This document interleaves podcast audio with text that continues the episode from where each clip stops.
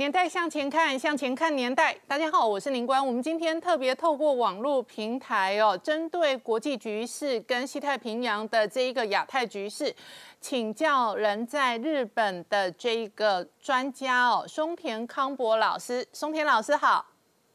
啊，你好，呃，这个各各位观众大家好。好，松田老师很高兴透过网络平台再跟您请教跟访问哦。那首先先请教你，距离美国大选只剩下倒数十一二天。那当然，今年的选举哦，是最为复杂的一场选举。那特别是哦，这个拜登发生了儿子哦贪赌门的事件之后呢，这一个议题还在延烧。你怎么观察美国目前的选举的状态？啊，首先我我想先呃呃要呃确认一下，我并不是研究美美国的政治外交的专家，嗯，不过我在过去二十年都研究这个美国的对两岸的政策，嗯，那么呃对过去历任的呃总统的对华政策呢也有有所研究，那么从这个观点来看，呃这个呃就是说呃这些像通乌门之类的啊问题啊。对，呃，这个总美国总统大选，呃，问题不大，嗯，啊，影响不大，啊，这呃，对美国的这个总统大选影响最大的是经济，嗯，就业，还有新冠肺炎的这个啊政策，这三个啊都对这个呃川普不利，嗯，啊，基本上是这样，尤其是就业，就是失业的问题非常严重。美国现在的失业率达到百分之十一嘛，嗯，突破百分之十的意思就是已经是达到了一个危非常危险的水平，嗯，呃，而且，呃，第四个更重，呃呃，也有有真重要的是好感度，嗯，啊，川普还是一直都被就是被讨厌度最高的呃总统，目前为止是拜登的这个一面比较大，而且是像乌克兰呐，什么中国的问题不重要。啊，这是我的观察。好，那你的观察，如果拜登当选，那拜登对于呃外交关系、中国的关系、西太平洋的关系会有什么改变吗？这个问题常常被问到，我也常常在很多场合啊做过说明。呃，其实这个中美之间的矛盾是已经是结构性的，嗯，而且是对中国的强硬政策，还有对台湾的。啊，资源的政策是呃美国的国会、共和党、民主党跨党派的啊共识啊。那么呃，在美国政府的官员、官僚机构也是几乎没有什么意见的啊。然后美国的智库还有政治任命的人也几乎都是，只有川普是摇摆不定的。嗯啊，川普呃是对华强硬派吗？嗯，是一个很大的问号，很难讲。啊，他一直都认为这个习近平是他的好朋友。嗯，哦，对他重要的是呃贸易逆差他的问题怎么处理？嗯，啊，所以他为了这个跟嗯中国交易啊，啊呃就是对呃像呃中兴啦对华为的制裁，他就踩刹车。啊，他这么做过。哦哦，他是反共主义者吗？他连反共都不是。啊，他。没有经验，呃，川普没有经验，没有理念，没有理想，也没有战略，这是跟他共事过的几乎所有的这个高官离职以后，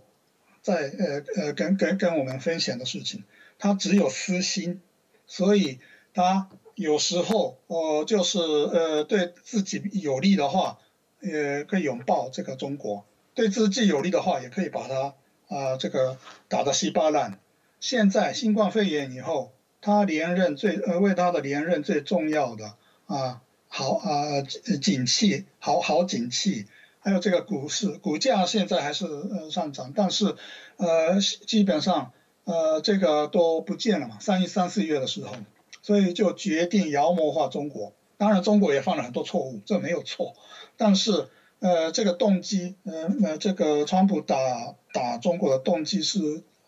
纯粹是为了自己的连任，所以可以说是选举结束了。如果他连任成功了，当然呃对中国是松手啊，嗯，因为他要的是这个贸易上的这个交易，但是问题是说，刚刚这个国会也好，官僚机构、呃媒媒体这个智库全部都对中国强硬，所以他是总统，不是国王啊，有制度嘛啊，有有政策，也有法律。所以他呃呃即即使想要呃对中国松手，想要达拿拿到自己要要的这个交易，也大概是要不到。所以这个变化的幅度不大。嗯。另外一个很很重要的是国会，国会哪一个党占多数？现在呃这个美国的众议院。是由呃民主党占多数，是几乎是确定的。嗯，这个趋势是不会变。这意思就是说，如果是国会呃是反对党占多数的话，他会一定会牵制这个行政部门。如果行政部门跟这个白宫的这个呃呃呃多数的政党是一致的话，国会不会这个呃牵制自己的总统。嗯，所以如果这个呃呃川普连任的话。呃，我觉得还是对中国的强硬政策会会持续，不管川普主观怎么认为，还是会持续。那么换换拜登的话，呃，会会怎么样？拜登过去跟这个中国的关系是还还不错，这个是全世界的跟中国有交往的这个国家都差不多一样啊。日本的自民党的这个首相，几乎每一任都都都跟中国呃有过好的这个啊关系啊。这是很正常的事情，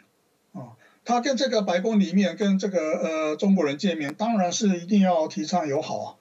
啊，这是非常正常的事情。但是现在的状况不不一样，现在的是战略对峙的这个状况之下，拜登一个人说要要呃要改善跟中国的关系也很难讲。但是，一旦选举结束了，我觉得还是会会缓和，啊，因为中国方面一直都在等。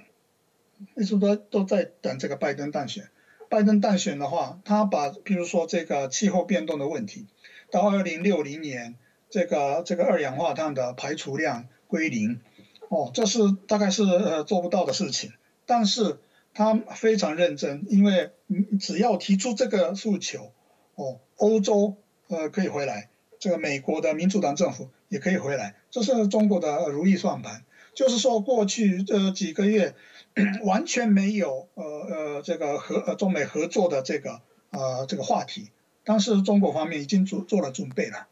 啊，所以这个呃拜登上台以后，如果是众参两院全部都是民主党政府啊啊民主党占多数，然后这个白宫也是民主党，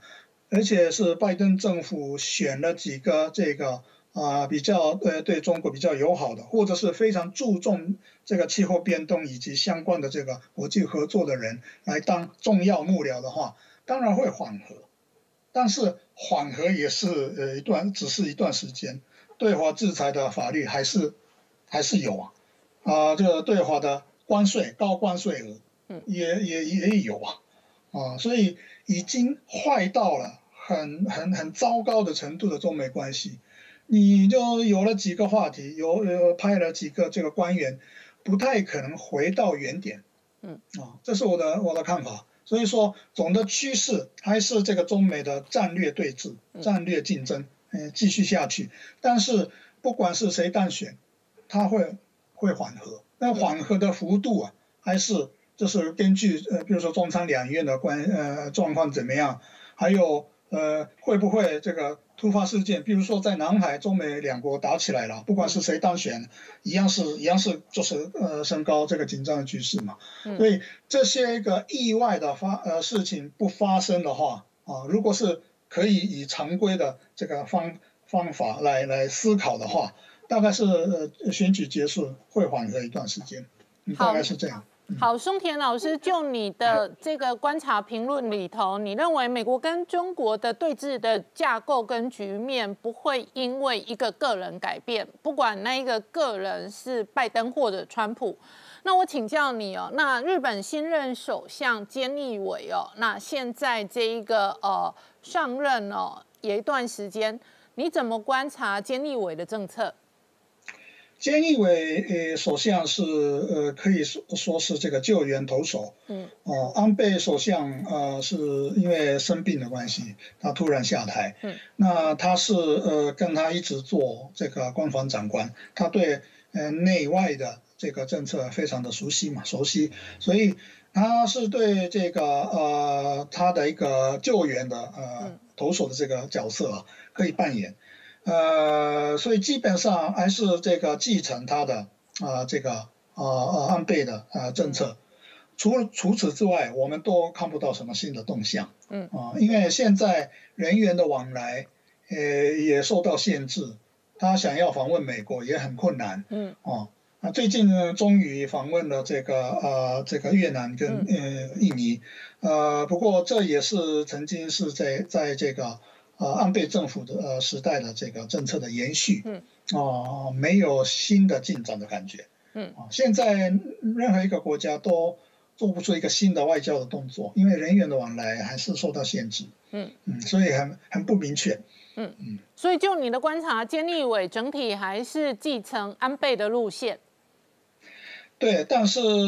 他的个性啊，呃，跟这个安倍不一样。安倍每讲的每一句话都，我们都就是记忆比较深刻。嗯，这这个菅义伟是，呃，他的风格是比较，呃，怎么说，不太醒目的。嗯，啊啊，不像啊，在都市里面长大的小孩 这样的感觉。那他的讲话，就是这一个多月以来，就我们。呃，印象不是很很新鲜，嗯。嗯，他的他注重的是内政方面，比如说手机的费用要调降啦，呃，什么呃不孕症的这个呃女性的治疗费要纳入健保啦，啊等等，这嗯都是内政的。这个外交方面是比较安静一点，就是安倍时时代的延续。呃，是这样的感觉。不过，一个很大的这个不同的地方，就是说，安倍时代的啊首相官邸里面，呃，比较哦有力量的幕僚，都是呃这个经济产业省出身的官员。嗯，他们是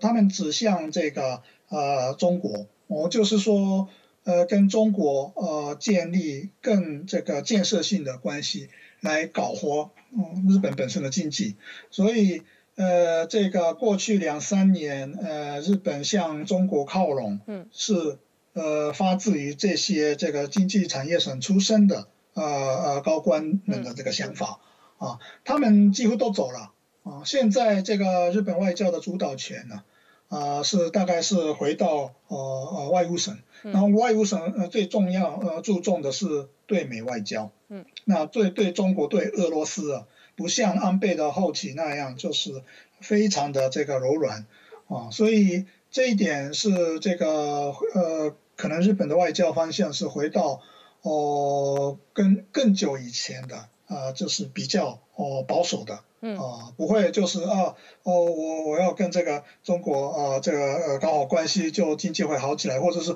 呃要要要相信普京，要相信他啊，就是这个领土问题。就可以解决啊，就可以签这个日俄之间的这个和平条约。大概这种有一点是浮夸的那种这个想法啊，是现在是比较少哦。因为外务省的想法是，它是比较呃，就是客观，就是现实主义。呃，普丁不是那么好相信的啊，中国也不是那么好搞的啊，大概是这样。嗯。好，那松田老师再请教你哦。那另外一个部分是，北京事实上下个礼拜会有五中全会哦。那你刚刚讲到北京的对外关系最重要的其中一环，当然是对美关系。可是美中之间的战略对峙的结构哦，显然不会因为这场大选而改变。那你怎么观察北京现在的路线，特别是非常鲜明的走到抗美援朝、打倒美帝的路线上？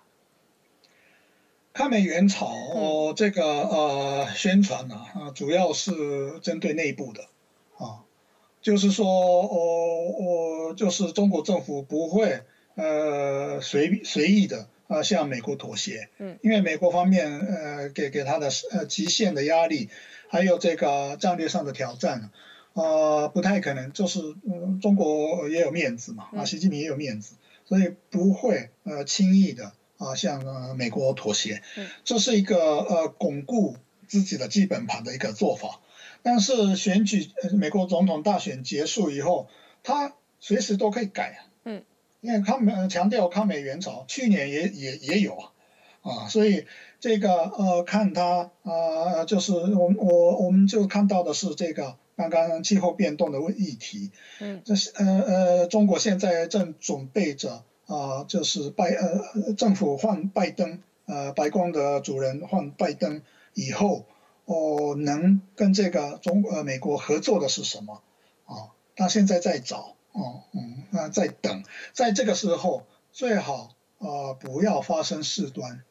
所以在台海附近、南海发生的呃这个一些这这个呃军事上的动作呢，也是呃不是实际上要打哪里或者是发生这个军事冲突，他们他们绝对不。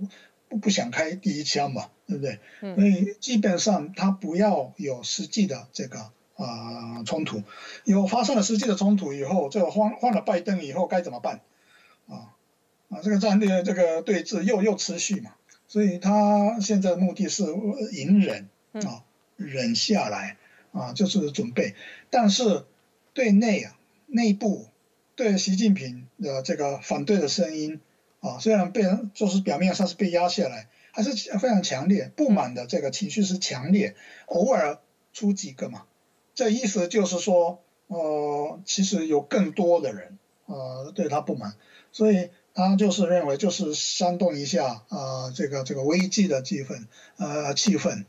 啊，用危机的气氛，那就就只有这个习近平这样一个呃强呃这个强有力的领导人。才能够度过这个难关。嗯，他想要出塑塑造这种这个啊气氛，但是基本上是对内的啊，对外还他还是会很谨慎的，因为实际上发生啊这个军事呃事端，他以后不知道该怎么做。嗯，这是我的观察。你的观察是他有很多呃对内宣传呢，是着重在民主主义上面，那这个是为了巩固内部的舆论跟政权。但是实际上，对外的这一个行动并不会非常的扩张。可是像以台湾来讲哦，呃，前几天就发生了斐济的这个外交人员被中国的外交人员殴打的流氓案件跟事件哦。那当然，今天美国国务卿蓬佩奥也加入谴责中国外交人员的行列。就是说，中国对外的文攻武赫非常大的压力，跟非常大的焦点跟矛头，基本上长期以来都是指向台湾。你怎么观察？呃，这是这是难免的。呃，我非常同情被这个殴打的人员。这是中国方面是因为是第二任的这个啊啊。啊，习近平，嗯，他大家都知道他会选第三任嘛，嗯，所以一定要听他的话啊，因为就是每一个官员的这个前途都跟他连在一起，呃，所以大家的下面的都都揣摩他的善意。那么呃，这个呃，习近平好像是要对外强硬，那整个外交官全部都变得很强硬，变变成这个战狼啊，那么。呃，像呃这个，嗯，对他对中国政府来说，啊，这反对台独是理所理直气壮的，啊，这个理所当然的事情，所以他们就是呃以前就是呃没做过的，现在做一下，啊，也是也是对他们来说是政治上是很安全的事情，啊，如果看到在自己的眼前看到一些这个。啊啊，对他的对他们的政治立场上这个看不下去的事情，他一定要一定要就是打台湾呢，一定要这个呃做出一些反应。所以实际上很恐怖的呃这个呃可能性风险在哪？就是说，虽然是中央政府哦，这上面的人是不想动手，但是在下面在现场啊可能会发生一些擦枪走火。这是很有可能的，嗯，因为这是现在中国是已经就是告诉美国，我不打算嗯跟你打仗，啊，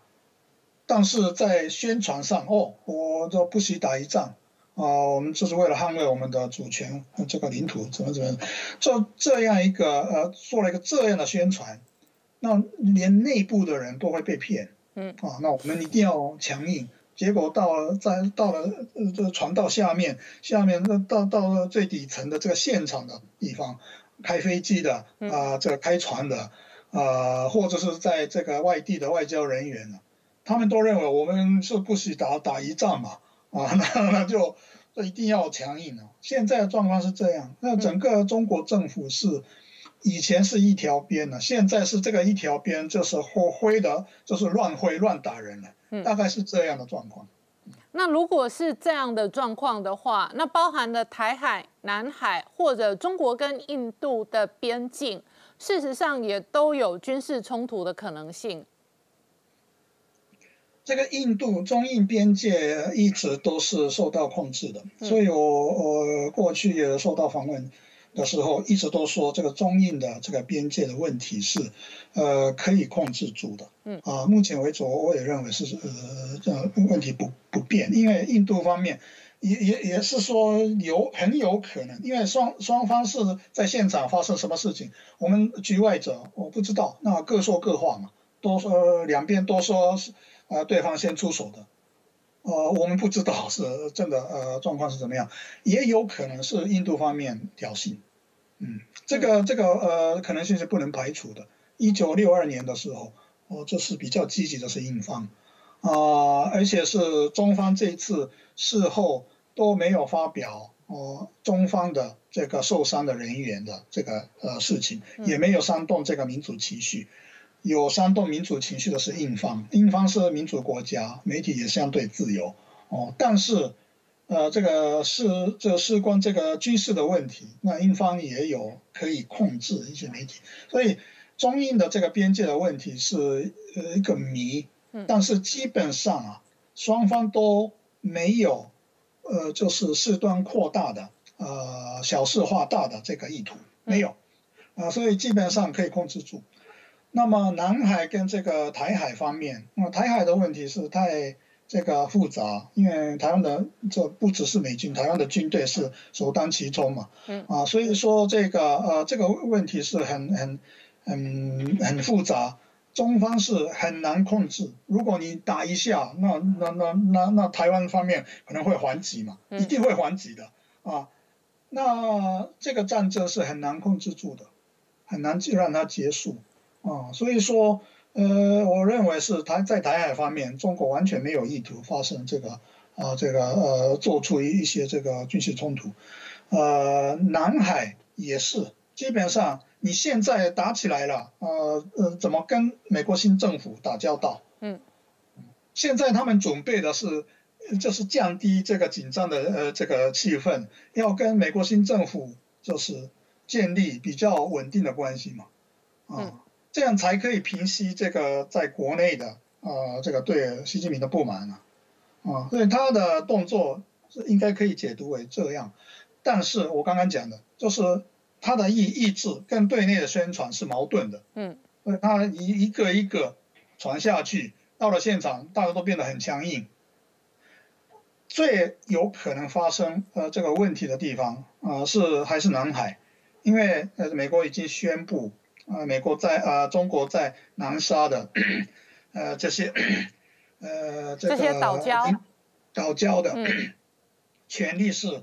完全是非法的，嗯，completely unlawful，呃，是是是这么一个赤裸裸的，这个意思就是说，美国的军舰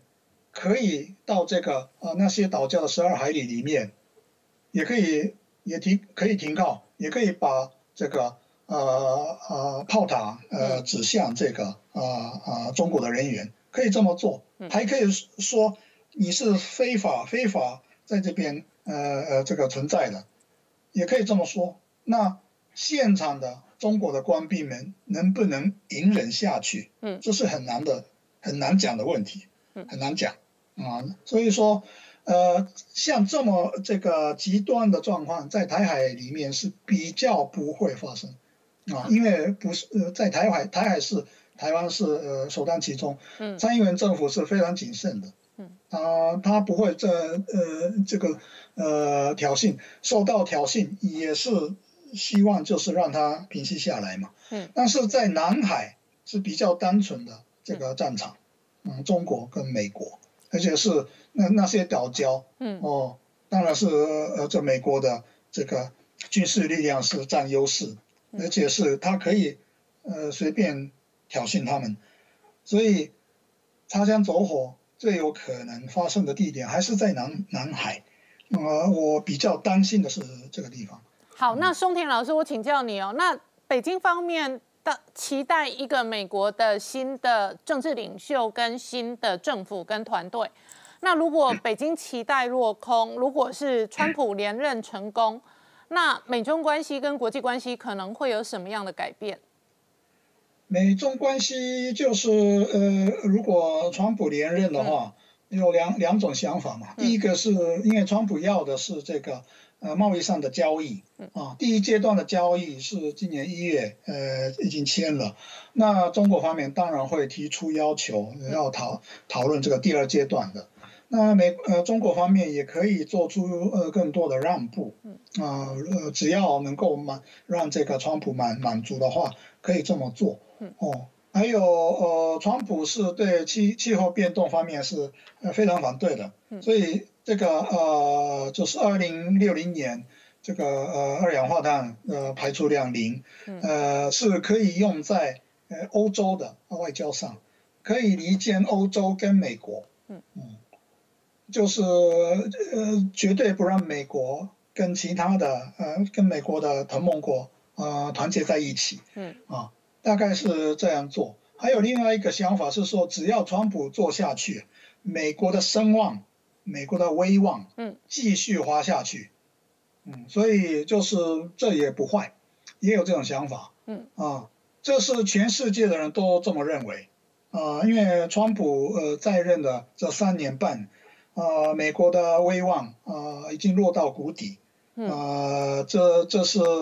大家都摇头。啊美国好像已经变成，已经把这个一一这先进国家的地位都甩开了。嗯，他他的作为也是让全世界的人都大失所望啊。所以说，呃，如果他再做四年的话，美国的呃这个呃呃这个地位啊，再进一步下滑。嗯，啊，川普这个人是呃，川普总统是。呃，曾经这个暗示过，呃，这离开北约，嗯，离就是减少，呃，或者是从，呃，从韩国撤军，嗯，呃，也暗示过这个从日本撤军，嗯，他认为这只是一个交易的一个棋子而已，啊，啊，这是这这像波尔顿那样，就跟他共事过的人都非常惊讶的事情，嗯，呃，川普，呃，没有哦理念，也没有战略。他只有私心，这样的人呃，在做四年的美国总统，该地区呃呃的这个安定呢，一定会损失到非常严重的程度。日本方面也得做呃这个思想的准备